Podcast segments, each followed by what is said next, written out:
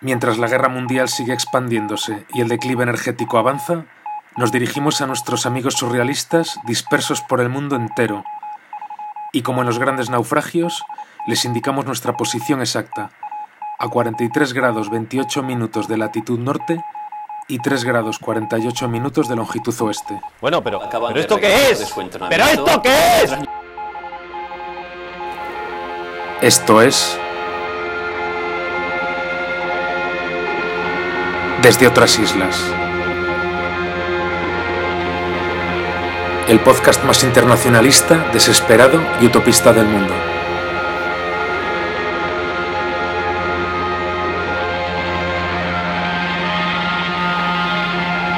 Les habla Herrero Crítico.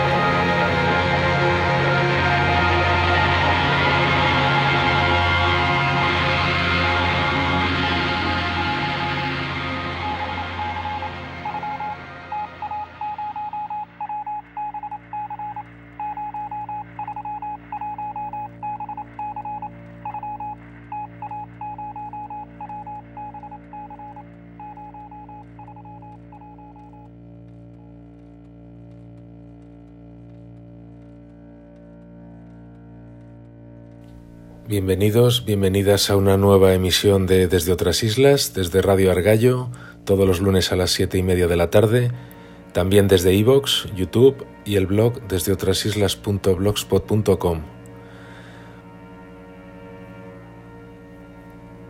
Una vez más vamos a disfrutar de una emisión llena de solidaridad, apoyo mutuo e internacionalismo. Hoy vamos a hablar de decrecimiento, Vamos a hablar de cómo afrontar la escasez energética, vamos a hablar de comunales, vamos a hablar de lucha y de defensa del territorio.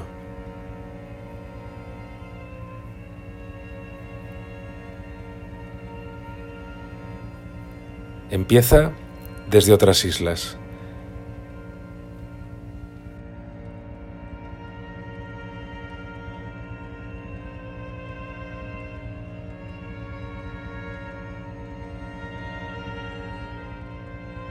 Para impulsar sociedades decrecentistas, los movimientos sociales pueden construir entornos y favorecer prácticas que tiendan a responder a los deseos de satisfacer universalmente las necesidades, contribuyendo en ello a estados de ánimo como la felicidad. Estos entornos y prácticas, además, tendrían que recompensar sistemas de valores basados en lo colectivo. Los movimientos sociales también pueden impulsar emociones como la rabia, que incita a la acción para cambiar el orden vigente, pero esto tendrá que desembocar necesariamente en un cambio de satisfactores de prácticas. La clave estará en facilitar que encontremos el sentido, que la satisfacción de las necesidades generen sentimientos agradables y casen con los sistemas de valores individuales y colectivos. Cuando surge este sentido, pasamos de hacer las cosas porque se deben hacer a realizarlas porque queremos. Perseguir esto genera un potente deseo de cambio. Lo que tiene sentido y es objetivo de deseo es lo que pone más en marcha y lo hace de forma más continuada en el tiempo. En todos estos procesos, la razón y la verdad deben jugar un papel, no absoluto con esa suerte de política de la verdad que antes criticábamos, pero sí significativo. Necesitamos hacer política con la verdad.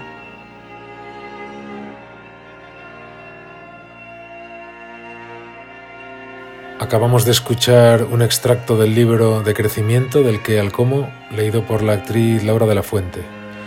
El libro ha sido publicado por la editorial Icaria este mismo año y ha sido escrito a la limón por Luis González Reyes y Adrián Almazán. El libro analiza, por un lado, 10 sectores estratégicos de la economía productiva del Reino de España, como por ejemplo la energía, la alimentación, la industria, la construcción, las finanzas, y propone varias posibles reformas que podría acometer el Estado. Pero por otro lado, el libro también es una estrategia de cambio para esta coyuntura histórica que nos ha tocado vivir. Una estrategia que tiene como protagonista a los movimientos sociales y que descansa sobre tres ejes de acción. La confrontación frente a la degradación socioecológica, la articulación de marcos culturales ecosociales y la construcción de comunalismos. En definitiva, cada página de, de crecimiento del qué al cómo es un torpedo contra la línea de flotación del mito del progreso. El pasado viernes 22 de septiembre, uno de sus autores, Adrián Almazán, acudió a la librería La Vorágine de Santander para presentarlo. Allí pudimos hacerle la entrevista que vais a escuchar a continuación. De crecimiento, defensa del territorio, declive energético, nuevos comunalismos. Vamos allá.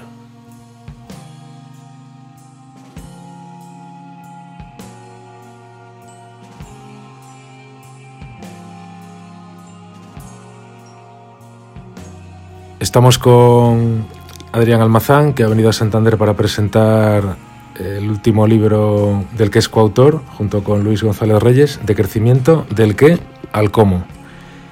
Muy buenos días, eh, Adrián. Buenos días, Vicente. Primera pregunta. Vosotros utilizáis eh, bastante el término colapso. Sabes que es un término que crea cierta polémica. ¿Por qué utilizáis ese término? Bueno, eh, en el libro hubo una conversación bastante extensa al respecto del uso del término colapso y sobre todo de cómo debía perfilarse. Eh, hay una serie de críticas que se han planteado a la noción de colapso que yo creo que muchas de ellas pueden llegar a ser certeras, ¿no? Es cierto que la noción de colapso a veces pues, puede llevarnos a pensar justamente en algo súbito, ¿no? Eso es un problema que de alguna forma pues, hay que tratar de solventar y hemos hecho bastante esfuerzo de plantear que en ningún caso entendemos por colapso pues, una transformación de un día para otro sino más bien pues procesos que sí que son cortos en términos sociales, eh, históricos, ¿no? Porque, no sé, por ejemplo, que pueda haber una pérdida masiva de petróleo en poco más de unas décadas, después de dos siglos de su influencia masiva, en realidad es relativamente acelerado, ¿no? No obstante, en realidad son procesos eh, largos en términos biográficos, que pueden llegar a cubrir pues toda una vida o más de una vida, ¿no? Entonces, bueno, colapso sí, pero colapso no entendido como apocalipsis repentino, ¿no? Respecto a la palabra apocalipsis, pues también hay otro de los, de los problemas de colapso que también, bueno, pues se ha criticado que puede de alguna forma llevar a pensar pues a esa suerte de, de escenario apocalíptico, escenario distópico, ¿no? O simplemente pues interpretarse necesariamente en clave negativa, ¿no? Bueno, vemos que eso es un riesgo también. Intentamos eh, en el libro elaborar que, lejos de ser una especie de destino, ¿no? o incluso de venir marcado de alguna forma de manera inevitable, pues que con la reducción de la energía, por ejemplo, pues tenga que haber una especie de caos social, pues colapso en realidad es sinónimo de apertura política, eh, es sinónimo más bien de incertidumbre. Eh, tiene que ver muchas veces ¿no? pues con cómo de alguna forma lo que tenemos no va a poder seguir siendo, pero en realidad lo que vaya a venir a sustituirlo pues no es, no es evidente. ¿no? Entonces, bueno, pues ahí planteamos justamente eh, que si hay un momento en donde eh, pensar y hacer políticamente es imprescindible, es hoy. Es hoy porque justamente esa desestabilización, ¿no? que, que, va un poco unida a lo que nosotros entendemos por colapso, es sinónimo de, mucha apertura y de posibilidades tanto dramáticas como, ¿por qué no, emancipatorias? Y de ahí, de alguna manera, la, la propuesta de, de, decrecimiento, ¿no? Ahora, si entendemos que la noción de colapso tiene potencia por algo, sobre todo, es por cómo de alguna manera nos remite a un elemento de la crisis que estamos atravesando que para nosotros es crucial, que es la irreversibilidad porque bueno, dentro de las otras propuestas eh, que se pueden poner sobre la mesa, pues por ejemplo podríamos hablar simplemente de crisis, de crisis profunda, de hay quien propone hablar de estado fallido, ¿no? etcétera. Bueno, lo que planteamos es que vamos mucho más allá de eso. Nos encontramos en una crisis tanto ecológica como social, en donde lo que son los fundamentos básicos del, del sustento de la vida, véase la estabilidad climática del Holoceno, véase pues eh, un metabolismo que a día de hoy es fósil y del que depende el conjunto de las necesidades humanas, ¿no? Véase la buena salud de los ecosistemas y todo ello en clave de codependiente, pues véase nuestra vida, nuestro modo de vida, pues se encuentra en, en un riesgo muy profundo y en muchos casos está sometido a degradaciones irreversibles. El ejemplo un poco paradigmático de ello pues es el clima, ¿no? Ahora, de alguna manera, esta desestabilización que vivimos eh, no es reversible, se va a seguir profundizando y podría acelerarse, si no se ha acelerado ya, eso es algo a lo que tenemos cierta incertidumbre, con la activación de lo que se llaman esos tipping points, ¿no? esos bucles de retroalimentación positiva.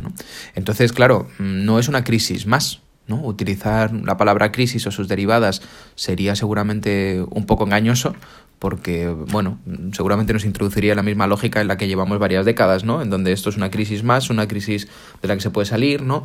Y por tanto, pues no, no la atendemos ni con urgencia ni con radicalidad, cuando sí deberíamos hacerlo, ¿no? Y por supuesto va mucho más allá que ningún estado fallido, porque en todo caso sería una biosfera a la que estamos haciendo fallar, ¿no? No, no, no solamente una cuestión de organización social, ¿no? Esa es, digamos, seguramente eh, la razón eh, que eventualmente nos, nos, lleva a seguir usando la noción de colapso pese a las dificultades que vemos ¿no? Eh, y que reconocemos. Pero es curioso porque hay algunos autores que os echan en cara que el uso del término colapso lleva justo a lo contrario, invita al pesimismo, lleva a la inacción, a la parálisis, que les puedes decir a estos autores que os critican el uso de colapso porque invita al pesimismo? Es verdad que se ha, planteado una crisis, una crítica, ¿no? Que, lo que viene a decir es algo así como que eh, la noción de colapso ultramoviliza a una minoría y desmoviliza al resto de la gente, ¿no? Es, un poco lo que, lo que se viene a plantear. Bueno, algo así puede llegar a ser cierto si eh, la noción de colapso, de alguna forma, no viene de la mano de una propuesta política, ¿no? No se interpreta en el marco de una actuación urgente, ¿no? Porque claro, cuando nosotros optamos eh, de hablar por colapso, porque captura esa irreversibilidad, es verdad, como tú bien has señalado, que acompañamos un poco eso también con la idea de que transmite la urgencia de la actuación, ¿no? Si de alguna forma se hace ese diagnóstico de urgencia, esa necesidad de transformación, ¿no? Esos riesgos enormes a los que nos enfrentamos y no se plantea algo que podamos hacer, pues sí que es verdad que a lo mejor se puede generar una suerte de, estado de, inacción, ¿no? Pero no necesariamente. De hecho, incluso el miedo, y eso es algo que, que de alguna manera abordamos cuando en el libro discutimos sobre las diferentes emociones, puede jugar un papel muy importante en la transformación política. ¿no? Todas las emociones juegan su papel. La esperanza, ¿no? Que de alguna manera es la que se está intentando eh, cultivar de manera mayoritaria desde otras sensibilidades políticas, ¿no? y que no hay que desdeñar, pero también la rabia o el miedo, ¿no? y en términos generales eh, el deseo. ¿no? Entonces, nosotros mm, no, no creemos que usar la noción de colapso necesariamente vaya a conducirnos a una inacción. ¿No? Solamente yo creo que eso sucede, como decía al inicio, si no viene acompañada de una visión propositiva, de una visión alternativa, ¿no? si no viene acompañada, digamos, de aquello que podríamos llegar a hacer. Y creo que de ahí también eh, se deduce la estructura que hemos optado dar al libro en donde hay un diagnóstico, un diagnóstico actualizado, un diagnóstico severo, grave en términos de colapso, pero inmediatamente después hay propuestas en lo económico, ¿no? Y hay indagaciones en lo político, ¿no? Nuestro colapso eh, no conocemos a nadie que, haya, lo haya dejado, digamos, inmóvil, ¿no? Eh, al revés, ¿no? Un poco lo que hemos recibido de las personas que van leyendo el libro es más bien una sensación de, esperanza, ¿no? Que, le conduce más bien al deseo de, actuar, ¿no? Ahora sí, eh, a actuar quizá de formas diversas a, a, las muchas actuaciones que se puedan derivar, ¿no? precisamente actuar en primera persona, de alguna forma. Otro término, em, otro término delicado es el de, crecimiento en sí. En el libro ya vosotros mm, al inicio creo recordar que decís algo así como que no os atrevéis a rogaros la, definición de ese término, no queréis dar una definición concreta de ese término, pero habitualmente se entiende el decrecimiento como un cajón desastre en el que caben muchas cosas. ¿Cómo lo definirías tú? ¿Y cuál sería tu posición en ese terreno? A ese respecto, por ejemplo, hace, hace poco eh, publiqué un artículo en la revista El Viejo Topo, ¿no? que era un, ensayo como de cartografía del ecologismo que, que, existe ahora, ¿no? y ahí pues proponía un poco, dentro de ese conjunto de propuestas que se están desarrollando, pues la noción de, de crecimiento comunalista, que de alguna forma pues yo creo que puede ser el que describa lo que proponemos aquí. ¿no? Entonces, cuando estamos hablando de decrecimiento, es importante señalar para las personas que nos escuchen que no estamos hablando simplemente de una reducción de todo.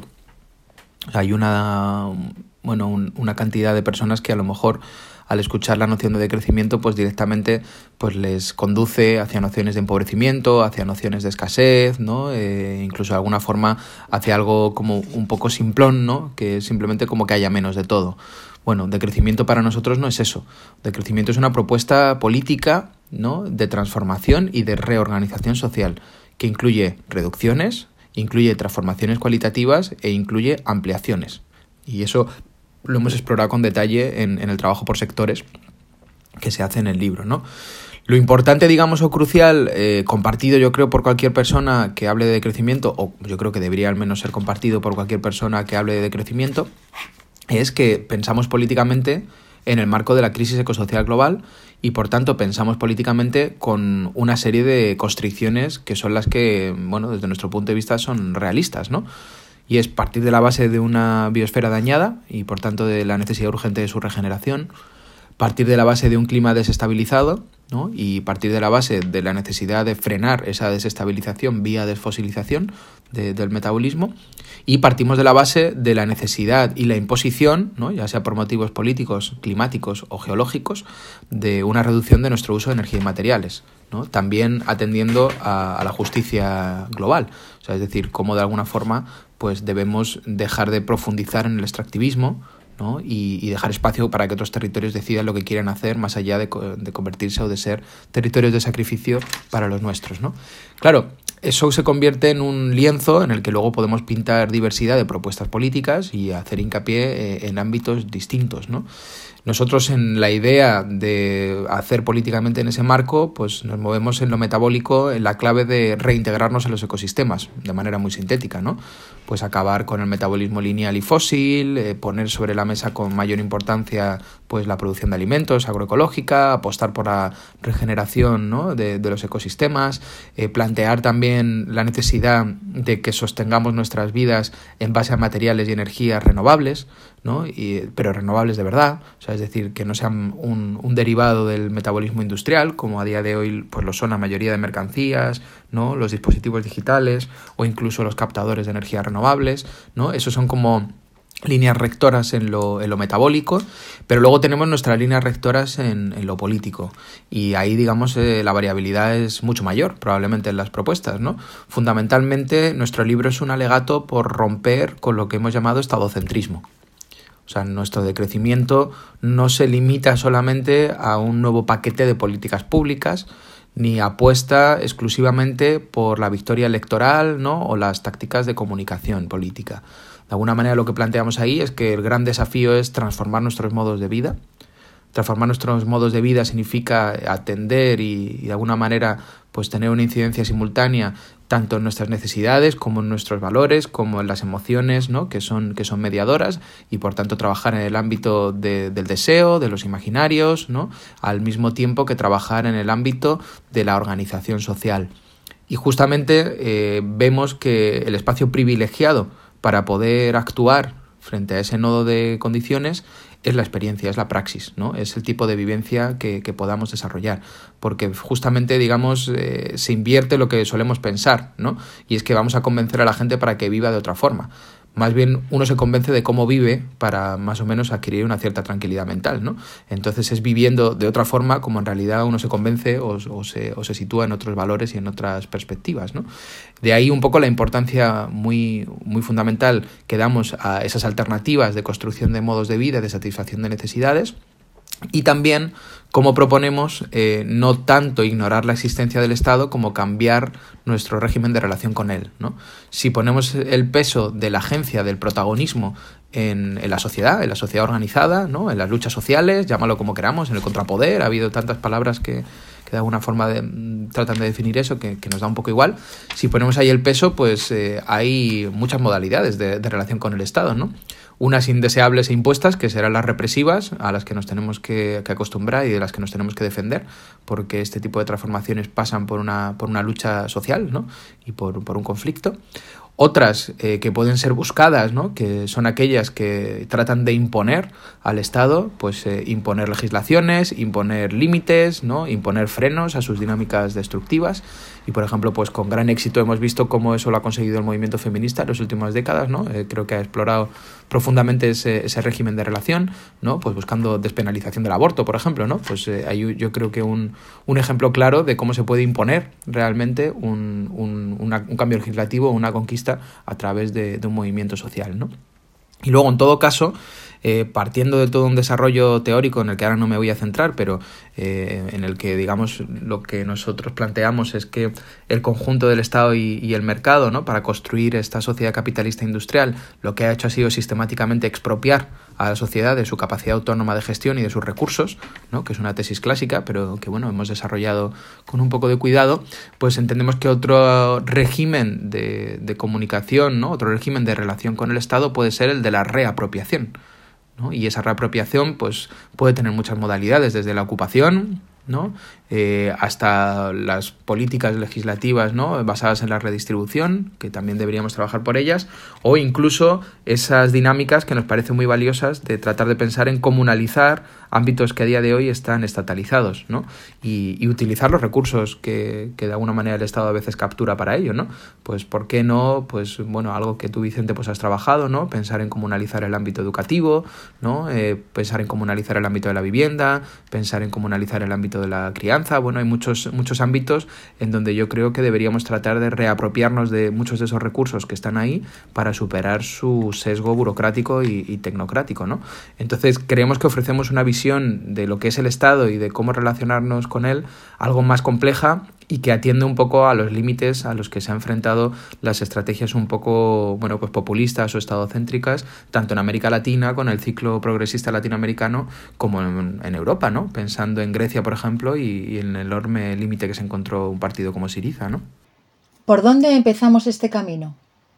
Los comunalismos pueden nacer con esa identidad desde el principio o construirse por el camino. Por ejemplo, proyectos con un foco asistencialista como podría ser un comedor social, pueden ser la base desde la que se estructuren. Algunas potencialidades de esos proyectos son 1.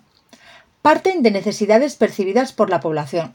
No hay que motivar ni buscar el sentido. 2. Muestran la limitación del Estado y del mercado para satisfacer necesidades y, en contraposición, visibilizan las articulaciones sociales y su importancia. 3. Parten de la práctica, que es más potente como agente educativo que la reflexión. 4.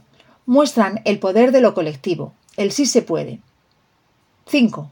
Focalizan en las necesidades y no en el empleo, desplazando así la centralidad social de este último. Para que este tipo de iniciativas sean realmente emancipadoras, son necesarios al menos dos elementos. El primero es que las personas usuarias se conviertan en actrices, es decir, que sean proyectos que evolucionen hacia la autogestión. El segundo, que transiten desde la redistribución de comida, en este caso, a la producción real de alimentos.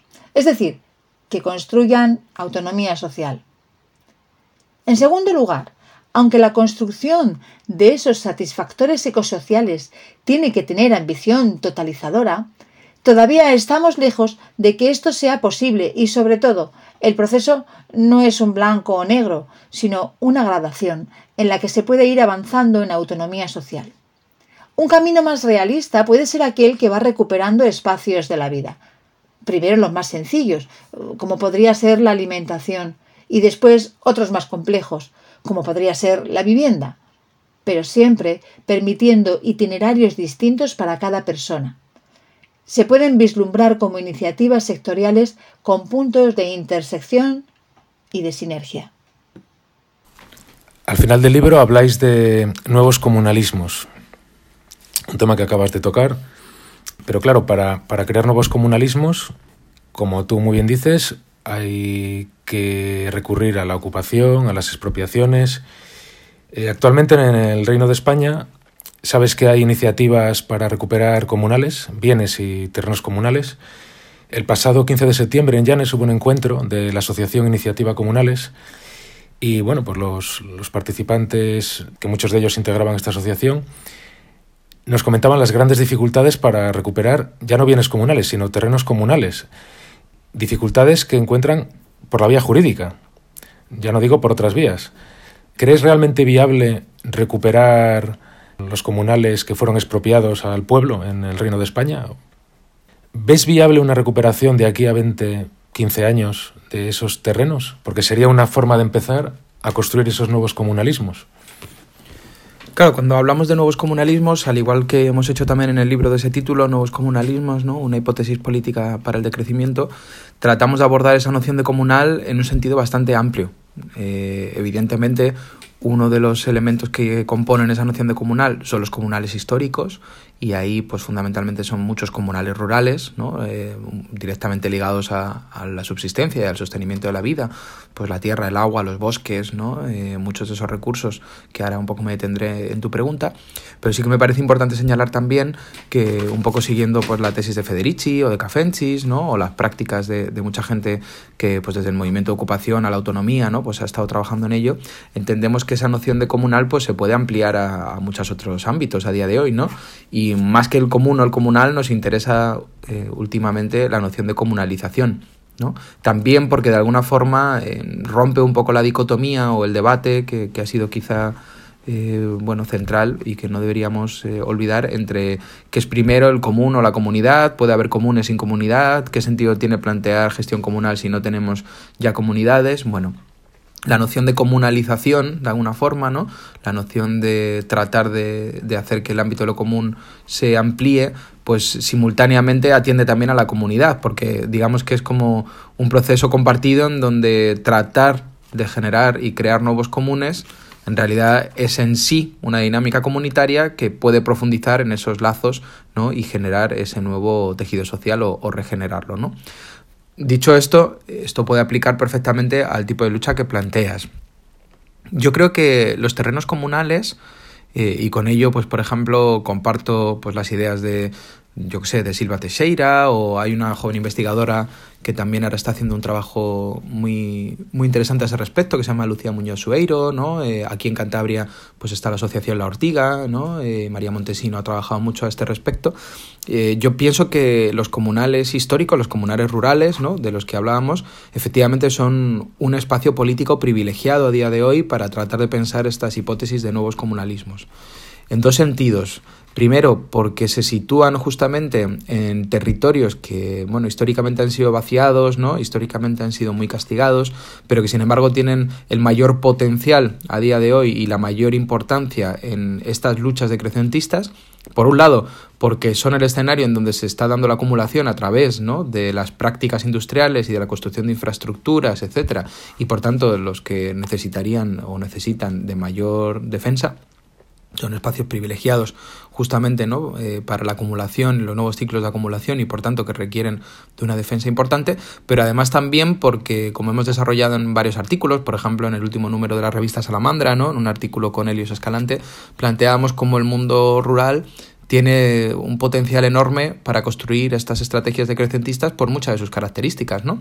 Por su escala ya de por sí pequeña, por la eh, potencial eh, mayor facilidad para generar lazos sociales, ¿no? por eh, digamos la imposición que hay de una cierta reintegración eh, muchas veces aunque sea sensitiva ¿no? e imaginaria con, con, la naturaleza y sobre todo por la disposición de recursos, ¿no? la disposición más o menos sencilla y lo importante es ese más o menos, más o menos sencilla de recursos para, para sostener la vida. ¿no?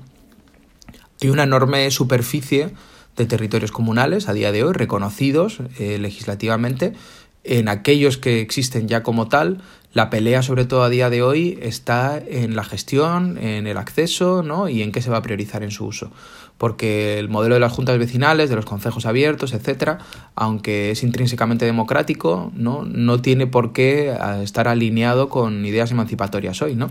Se han generado muchas dinámicas caciquiles, ¿no? Muchas dinámicas de apropiación por pocas personas, muchas dinámicas incluso eh, capitalistas, ¿no? En donde ese comunal, pues en vez de entenderse como un espacio para sostener las vidas del conjunto de la población que vive ahí, pues en un territorio vaciado, envejecido, ¿no? Eh, etcétera, se utiliza simplemente como un recurso gratuito en manos de unas pocas personas, ¿no? En donde, bueno, devastamos y eso nos genera unos beneficios y nos los repartimos, ¿no? Ahí hay una lucha política que hacer que tiene mucho que ver con la presencia en, en, esos mismos territorios y es por ejemplo en la que María pues eh, Montesino está muy muy involucrada no eh, pues con lo que supone por ejemplo decir no pues yo quiero que el comunal de mi pueblo eh, esté al servicio de la producción de alimentos en clave agroecológica, ¿no? Y por tanto, pues eh, reivindicar mi presencia, además como mujer ganadera, en un espacio pues fundamentalmente masculinizado, ¿no? Y, fuertemente patriarcal, ¿no? Pues es una lucha política tan importante como pueden ser las luchas por la vivienda o como pueden ser eh, otras tantas que, quizá tenemos más asociadas. Es una lucha política de, de primera categoría, ¿no? Y luego estaría, digamos, otra, otro ámbito de lucha que es el de la reapropiación justamente de, esos ámbitos que fueron comunales y que a día de hoy no lo son, ya sea porque se han privatizado, ya sea porque han quedado estatalizados, que en realidad hay mucho de eso, ¿no? Hay muchos territorios comunales que a lo mejor en un momento histórico, ¿no? Pues hubo un esfuerzo porque un ayuntamiento pues lo comprara, entendiendo como un compromiso de continuación de las lógicas comunales, pero ese compromiso muchas veces se ha ido desdibujando, ¿no? Y ahí la situación es mucho más complicada, claro, porque esa, esa garantía legal que puede existir en, en, aquellos que son formalmente comunales ya, ya no existe. Y claro, estamos hablando de un proceso de varios siglos, de desamortización, de privatización, ¿no? De aneja, de, uh, sí, bueno, eh, no sé qué iba a decir. Bueno, esa palabra no la he encontrado. Entonces, bueno, eh, ¿que sería posible? Pues depende. O sea, si se articulara como una lucha política consciente, dirigida a ese objetivo, ¿no? Eh, se hiciera un buen trabajo de, memoria histórica, ¿no? Se planteara justamente, pues, cómo fue, quién fue, ¿no? Pues nos llevaría, de hecho, seguramente a hacer un trabajo de memoria histórica ya no solamente sobre el, el periodo franquista, sino, sino anterior. Eh, y por supuesto que habría el potencial de recuperación. Lo que pasa es que eso nos enfrentaría ni más ni menos que al viejo problema de la reforma agraria, ¿no? De alguna forma, ¿no? Y del reparto de la tierra, que en el fondo ha sido como el gran fantasma de, la península ibérica durante todo el siglo XX y parte del XIX. O sea, esa, esa lucha constante por acceder a la tierra que hoy, claro, parece como mucho menos eh, evidente justamente cuando se han transformado nuestros modos de vida y la mayoría de la gente pues no, tiene relación con la tierra y con la producción de alimentos, ¿no? O sea, y el reto sería doble. Ya no sería simplemente decir queremos los recursos para sostener nuestro modo de vida, sino queremos cambiar nuestro modo de vida y necesitamos los recursos para hacerlo en esta clave, ¿no? Así que en los próximos 15 o 20 años lo veo posible, pues hombre, en la situación actual no parece probable, ¿no? Eh, ahora si consiguiéramos plantear esa pertinencia política de algo así, pues, pues ¿por qué no, no? No, imposible tampoco, tampoco sería, ¿no? Enajenados era la palabra que no me salía. El libro lo has escrito junto con Luis González Reyes. No es la primera vez que escribes un libro colectivo, que coordinas un libro en el que participan más personas. Pero ¿cómo ha sido la experiencia de escribir entre dos personas un libro como este? Explícanos un poco cómo ha sido el proceso. Hmm. Es verdad que otras veces he publicado, digamos, eh, de forma colectiva, pero nunca habíamos, eh, bueno, yo en particular, eh, Luisi, eh, yo nunca había participado en un libro en donde, bueno, las dos firmas van conjuntas y no hay separación, ¿no? O sea, es un poco distinto, por ejemplo, pues una recopilación de artículos, ¿no? O una coordinación de, de diferentes capítulos que un texto en donde tienes que buscar el consenso, ¿no? Pero, por ejemplo, el, en, en la última Salamandra, con apareció, Apareció, aparecieron dos textos en concreto que escribiste con, sí, con otra persona. Pero no es un libro, ¿no? O sea, Ah, decir... cierto, cierto, sí. Claro, con Helios es muy fácil porque además como integramos los dos un colectivo que llamamos colectivo La Torna, hemos eh, desde hace ya bastantes años eh, pensado en colectivo, ¿no? Y, y, compartimos justamente muchas de las consideraciones que antes planteaba, ¿no? Eh, políticas y, y, es sencillo el, trabajar juntos, ¿no? En el otro texto de Salamandra estábamos hablando de, mi pareja del momento, ¿no? También y, de una historia de amor compartida y una reflexión sobre lo que eso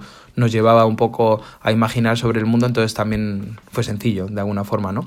Este, de hecho estábamos acostumbrados a una suerte de poesía intertextual, tanto en, la presencia como, como en el texto, ¿no? Aquí, digamos, mm, no ha habido grandes dificultades tampoco, sobre todo por un, por un hecho, y es que este libro supone como una especie de conglomerado de, de casi cuatro años de trabajo compartido, ¿no? Y también, pues, como una suma bastante generosa, yo diría, eh, sobre todo por parte de Luis, ¿no? De, de, muchas visiones que nos pueden ser más propias, ¿no?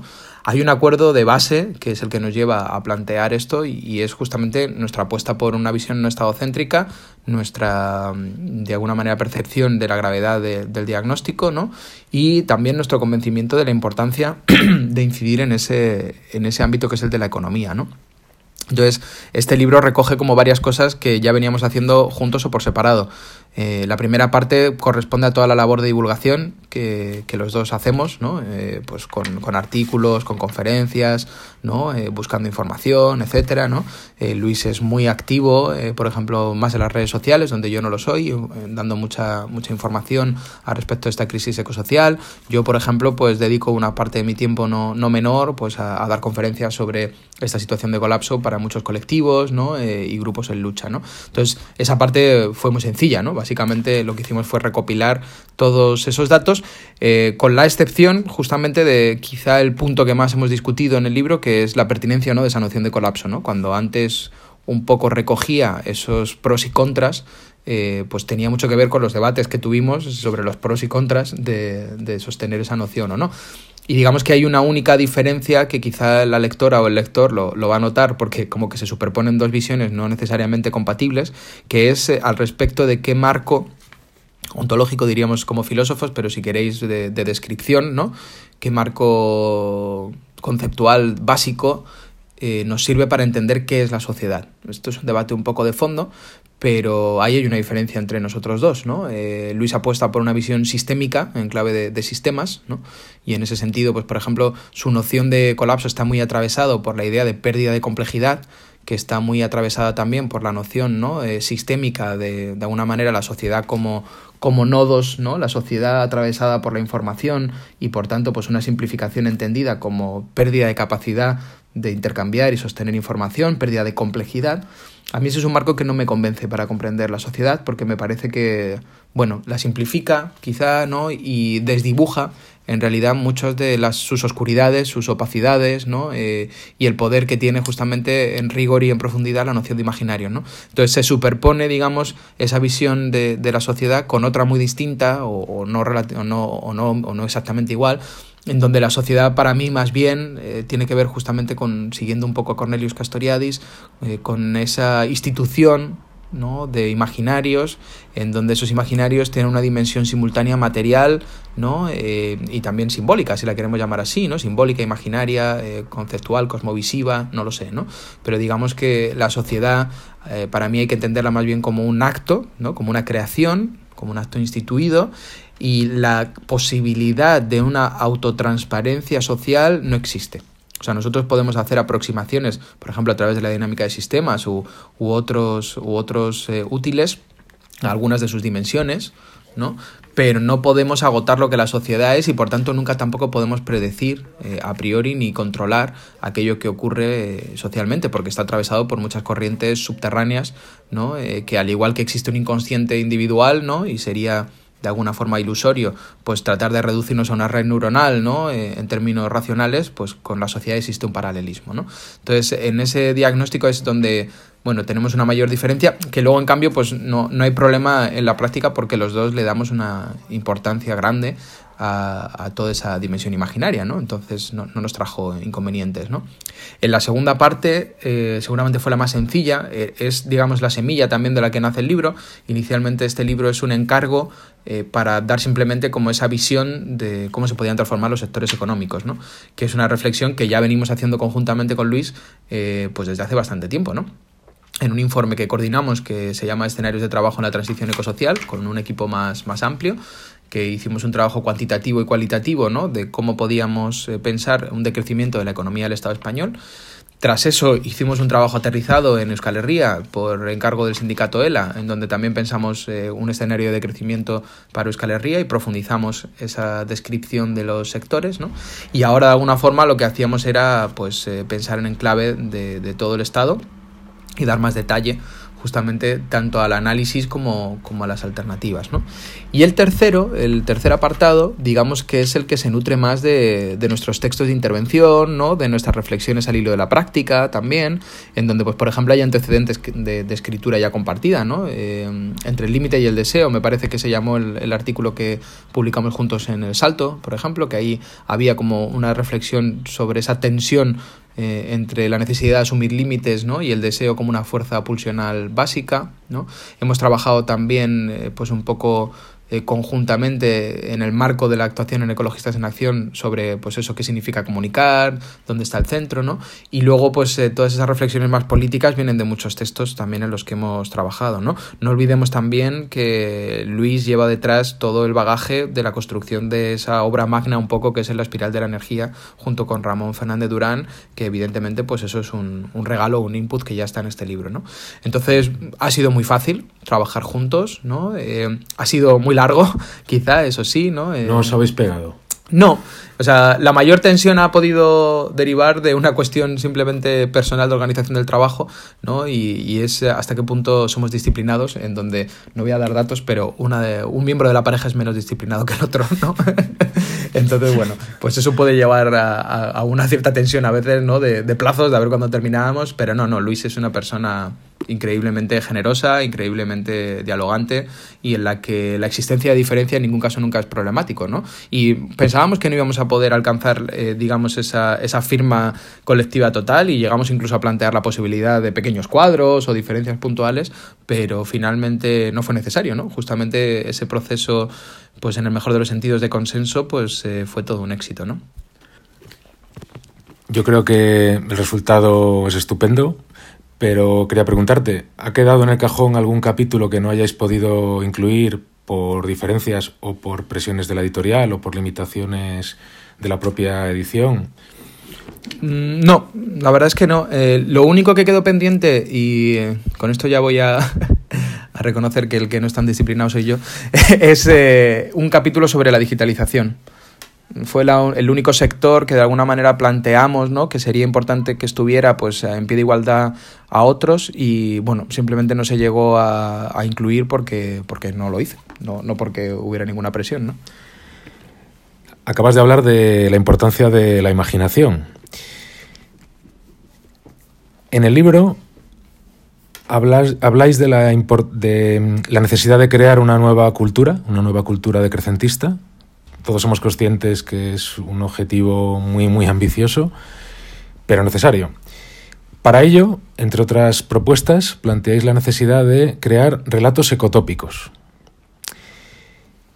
Pregunta, para aquellos que nos estén escuchando y no sepan a qué nos referimos con ecotopía, una pequeña definición de ecotopía y otra pregunta. Ya que los medios de comunicación están en manos de la burguesía, los medios de entretenimiento lo mismo. ¿Qué espacios, qué dinámicas sociales nos quedan a los, a los trabajadores, a los movimientos sociales, a las organizaciones ecologistas y feministas para crear y difundir esos relatos ecotópicos? Bueno, una gran pregunta, una pregunta tan compleja como la ambición de también de esa, de esa idea, ¿no? De crear o, otros nuevos marcos culturales decrecentistas, ¿no? Bueno, ahí yo creo que, mm, por empezar desde el principio, hay como dos vías que, trabajamos conjuntamente, eh, intensamente en esa construcción cultural, ¿no? Una que tiene que ver con nuestra participación en los movimientos sociales y otra, en mi caso particular, eh, que tiene que ver con, con mi participación en los sistemas educativos, de alguna forma, en donde Luis también tiene mucho que decir porque parte de su labor, digamos, principal como laboral es eh, el trabajo por tratar de introducir cuestiones ecosociales en los currículos, ¿no? En los currículos sobre todo de, secundaria y de primaria, ¿no? Ha hecho mucho trabajo sobre eso, sobre currículos ecosociales, ¿no? Y, incluso también sobre alternativas educativas concretas en el marco, por ejemplo, de la Fundación FUEM y de sus centros educativos, ¿no? Sí, sus libros de texto, la verdad que son muy necesarios. Eso es. Ellos han hecho un trabajo sobre libros de texto alternativo y los están poniendo en práctica en, esos espacios, ¿no? Entonces, hablando de lo que yo puedo hablar un poco más, pues eh, modestamente y puntualmente, pues eh, nosotros en la universidad, en el marco, por ejemplo, de esa noción de humanidades ecológicas, de los diferentes grupos de investigación que vamos teniendo, de nuestra docencia, de nuestra labor de educación popular también, ¿no? En, la que participamos en gran medida en esos espacios, intentando divulgar, ¿no? Eh, organizar conferencias u otros, pues va en línea con tratar justamente de atacar lo que son, ¿no? y eso Vicente tú lo conoces bien, ¿no? por tus propios escritos, los mitos fundacionales y fundamentales de nuestra sociedad, el mito del progreso, el mito del crecimiento u otros, ¿no? y ofrecer alternativas. ¿no? Alternativas en una clave científico-racional, ¿no? pero también eh, alternativas en, esa clave de, de, imaginarios distintos. ¿no? Entonces, por ahí entendemos que hay un vector posible de la transformación de esos marcos culturales. Luego, por otro lado, eh, Ecologistas en Acción, donde ambos militamos, eh, y en particular su comisión de educación, tiene desde hace mucho tiempo una apuesta por esa transformación cultural potente, con esta idea de una nueva cultura de la tierra, ¿no? que es un poco como lo han planteado, y llevan también bastante tiempo, muchas de las personas que la integran, pues haciendo mucha labor de difusión en prensa, ¿no? Eh, también pues divulgativa al respecto de lo mismo, ¿no? de esos marcos culturales defectuosos eh, y de posibles eh, vías alternativas de reorganización. Me viene a la cabeza, por ejemplo, este libro de Cambiar de gafas para mirar al mundo, ¿no? que, yo creo que es un libro que leyó mucha, mucha gente y que, y que actuaba en ese sentido. ¿no? Eh, de hecho, incluso alguno de los miembros de Ecologistas en Acción, cercano, porque es la hermana de, de, Luis, ¿no? María González Reyes, por ejemplo, hace mucho trabajo en prensa y en otros medios, por ejemplo, de difusión directamente de relatos. ¿no? explícitamente de, de relatos. ¿no? Entonces, esa idea de buscar en el marco amplio de esa transformación cultural, ¿no? Porque esa cultura decrecentista tiene muchos componentes, ¿no? Por ejemplo, pues pensar la economía de otra manera, ¿no? Eh, transformar disciplinarmente el conocimiento, ¿no? Eh, pero bueno, entendemos que una dimensión importante son esos relatos eh, ecotópicos, ¿no? ¿Por qué? Pues porque estamos un poco todavía atenazados por ese no hay alternativa, ¿no? Estamos un poco atenazados además por las distopías, que como tú bien dices, pues básicamente son las que se privilegian en los grandes espacios de producción cultural contemporáneos, ¿no? Véase, pues, por ejemplo, las plataformas, Netflix, el cine, etcétera, ¿no? Entonces, claro, eh, necesitamos un contrapeso Necesitamos un contrapeso a esa idea de que no hay alternativa o que de alguna manera nuestro destino es catastrófico y es el apocalipsis zombie, ¿no? Entonces, eh, ahí modestamente, por ejemplo, también desde Ecologistas en Acción hemos puesto en marcha un certamen de relatos ecotópicos en donde definimos ahí una ecotopía, pues básicamente como un ejercicio imaginativo de cara al futuro en donde somos capaces de combinar justamente eh, los límites eh, a los que nos enfrentamos, ¿no? Eh, ya sea pues esos límites de acceso a energía y materiales, ¿no? la necesidad de limitar el daño ecológico u otros, con escenarios política y vitalmente, eh, imaginariamente deseables. ¿no? Entonces, lo que son una, utopía en, términos históricos. ¿no? O sea, es huir de una utopía desterritorializada, ¿no? desterrara, incluso si quieres, ¿no? en donde pues eh, básicamente actuamos como si todo fuera posible y actuamos al margen de cualquier consideración de justicia, ¿no? y es poner a trabajar nuestro, nuestro ejercicio de imaginación utópica en, un marco, digamos, pues realista, justo ¿no? e, e igualitario. Y por ahí te, hay, existen antecedentes y, personas que, están trabajando en ese sentido, pero tendríamos todavía mucho que hacer, ¿no? En todo caso, no quería dejar de responder esta pregunta con un tercer vector que yo creo que es clave para esa transformación cultural y que recupera lo que decía anteriormente, ¿no? Que es eh, la búsqueda de vivencia de, de espacios, de alternativas directamente y existentemente hoy decrecentista, si me explico. Mm, yo podía ser decrecentista de alguna forma desde hace bastante tiempo, ¿no? A nivel conceptual, pero subsistían en mí muchísimos miedos, que yo creo que son muy, muy fáciles de comprender, ¿no? Al respecto de y, yo querría trabajar la tierra, yo sería feliz, digamos, en, una dinámica de vida más localizada, ¿no? Eh, no sé, me gustaría aquello que estoy planteando de alguna forma, ¿no? Era algo que me conflictuaba, ¿no? Entonces, haber tenido diferentes eh, experiencias en espacios rurales, en espacios de lucha, como las zonas a defender, ¿no? etcétera, en donde, bueno, en la práctica pues he podido saborear un poco una especie de ensayo de lo que podría llegar a ser más o menos una vida decrecentista, ha sido crucial para alinear mis ideas con, con mi deseo, ¿no? Y eh, para mí ha sido un ejercicio ecotópico. ¿No? Un ejercicio ecotópico de, de, de, experimentar, ¿no? Y por tanto también imaginar, pues, cómo podría llegar a ser vivir así y poner sobre la mesa sobre todo que sería deseable. Es decir, que de manera compartida, de manera elegida, ¿no? Sería un modo de vida deseable y mejor que el, que el que tenemos, ¿no? Porque al fin y al cabo, pues eso es algo que yo creo que en la manera en la que tenemos de entender el decrecimiento es, es fundamental. El decrecimiento no es una propuesta que ponemos sobre la mesa porque no nos queda más remedio, ¿no? O a, a la que nos tenemos que resignar, sino que el decrecimiento es una propuesta que deseamos, es decir, eh, que consideramos que sería una vida mejor ¿no? que la que tenemos a día de hoy. Y creemos que eso es fundamental, porque si no existe ese, ese deseo, esa asunción voluntaria, probablemente no existirá decrecimiento.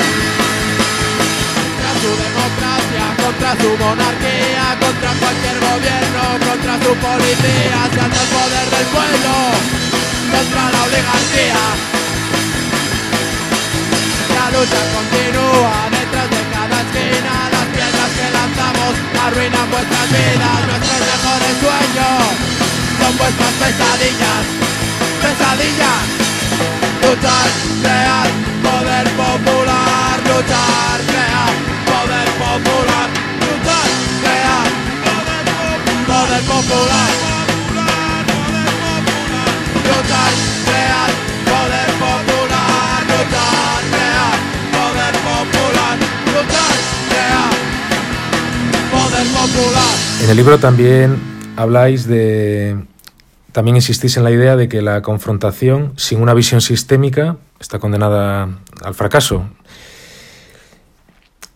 En ese sentido quería preguntarte, ¿existe alguna suerte de internacional decrecentista, por llamarlo de alguna forma, o algunas organizaciones que a nivel internacional se están empezando a coordinar para unificar objetivos, unificar criterios? Bueno, mira, eh, el mundo del decrecimiento es diverso también en muchas de sus no sé cómo llamarlo, ¿no? Eh, aspiraciones o en muchas de sus eh, enfoques, ¿no?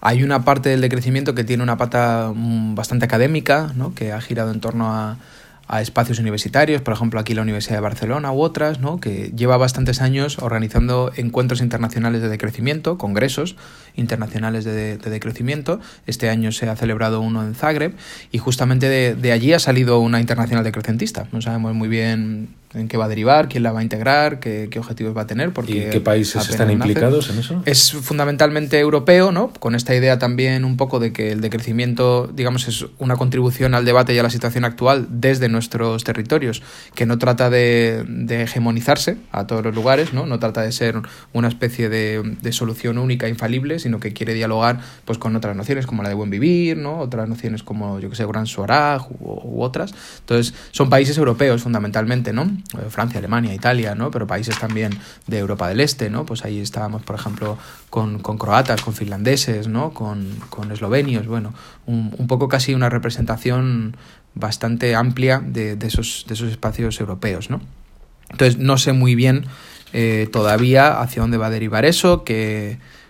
Con, qué también eh, programa político se va a alinear, ¿no? Eh, mi intuición es que seguramente vaya a tener más de apuesta por transformación de políticas públicas que por una visión comunalista, ¿no?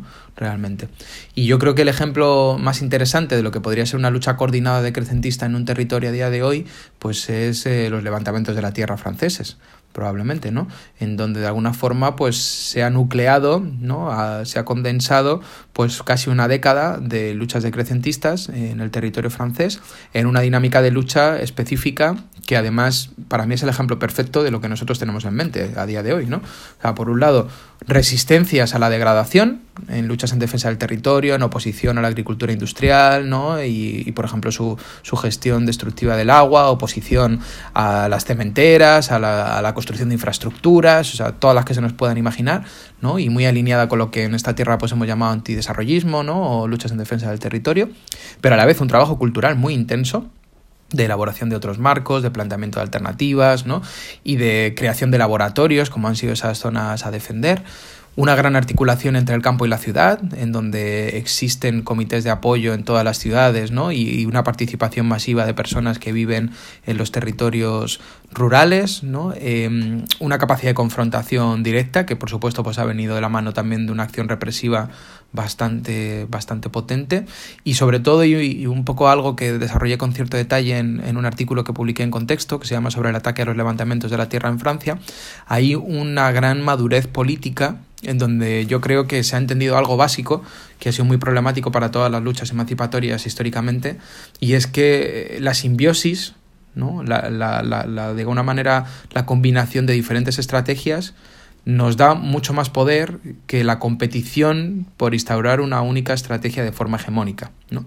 Y la manera en la que dialogan a día de hoy ahí eh, ocupa saboteadores, sindicalistas, eh, naturalistas, personas eh, que integran colectivos urbanos con un mismo objetivo, ¿no? en donde miles de personas pueden juntarse y hacer a la vez una manifestación festiva, un enfrentamiento con la policía y un sabotaje directo a, la maquinaria, ¿no? Eh, acompañado de toda la, una cierta masa ¿no? y de prácticas de alimentación de toda la gente que está ahí ¿no? y de apoyo mutuo, es eh, extremadamente poderosa. ¿no? porque la colegitimación de todas esas prácticas está generando una capacidad de incidencia mucho mayor que ninguna de ellas en solitario. ¿no? La desobediencia civil también. Ya que mencionas el caso de las sublevaciones de la tierra, el pasado 25 de marzo, en las movilizaciones que se produjeron en San Solín, tú estuviste en persona, participaste en estas movilizaciones, ¿no? Yo no estuve en San Solín, estuve en la siguiente convocatoria, en la de los Alpes. ¿Y cómo fue la experiencia que recuerdas que, pues un poco agridulce, ¿no? Porque como justamente esa convocatoria venía eh, un poco a, seguir estas manifestaciones tan masivas, eh, pues eh, la, la, dimensión represiva de la cuestión fue, fue muy grande, ¿no? Para que nos os hagáis una idea, había un policía para cada dos personas. Ese era más o menos el, ratio de, presencia policial.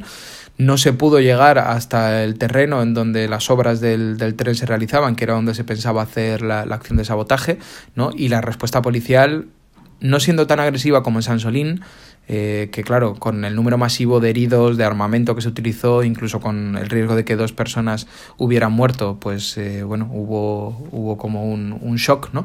Entonces la acción policial se limitó un poco, pero aún así fue tremendamente agresiva. Estamos hablando de utilización de, material militar contra población civil realmente, ¿no? Porque las llaman granadas aturdidoras, pero bueno, son granadas con el potencial de matar, como ya mataron a, a Remifres en una de las TAD, ¿no? Eh, en el sur de, de Francia. Estamos hablando de guerra, guerra química con un gases lacrimógenos, ¿no? De pelotas de goma, que ya también han hecho perder el ojo a, mucha gente, ¿no? Eh, cañones de agua, o sea, bueno, eh, ataques directos, ¿no?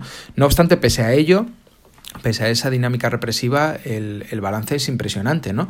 El, nivel de madurez, por ejemplo, organizativa y logística que se ha alcanzado es brutal, ¿no? Imaginaos, fíjate hasta dónde llega el, el ridículo que la policía prohibió a ningún establecimiento de toda la provincia alquilar un, un generador eh, a alguien que intuyeran que lo podría querer utilizar para organizar esta acampada, ¿no?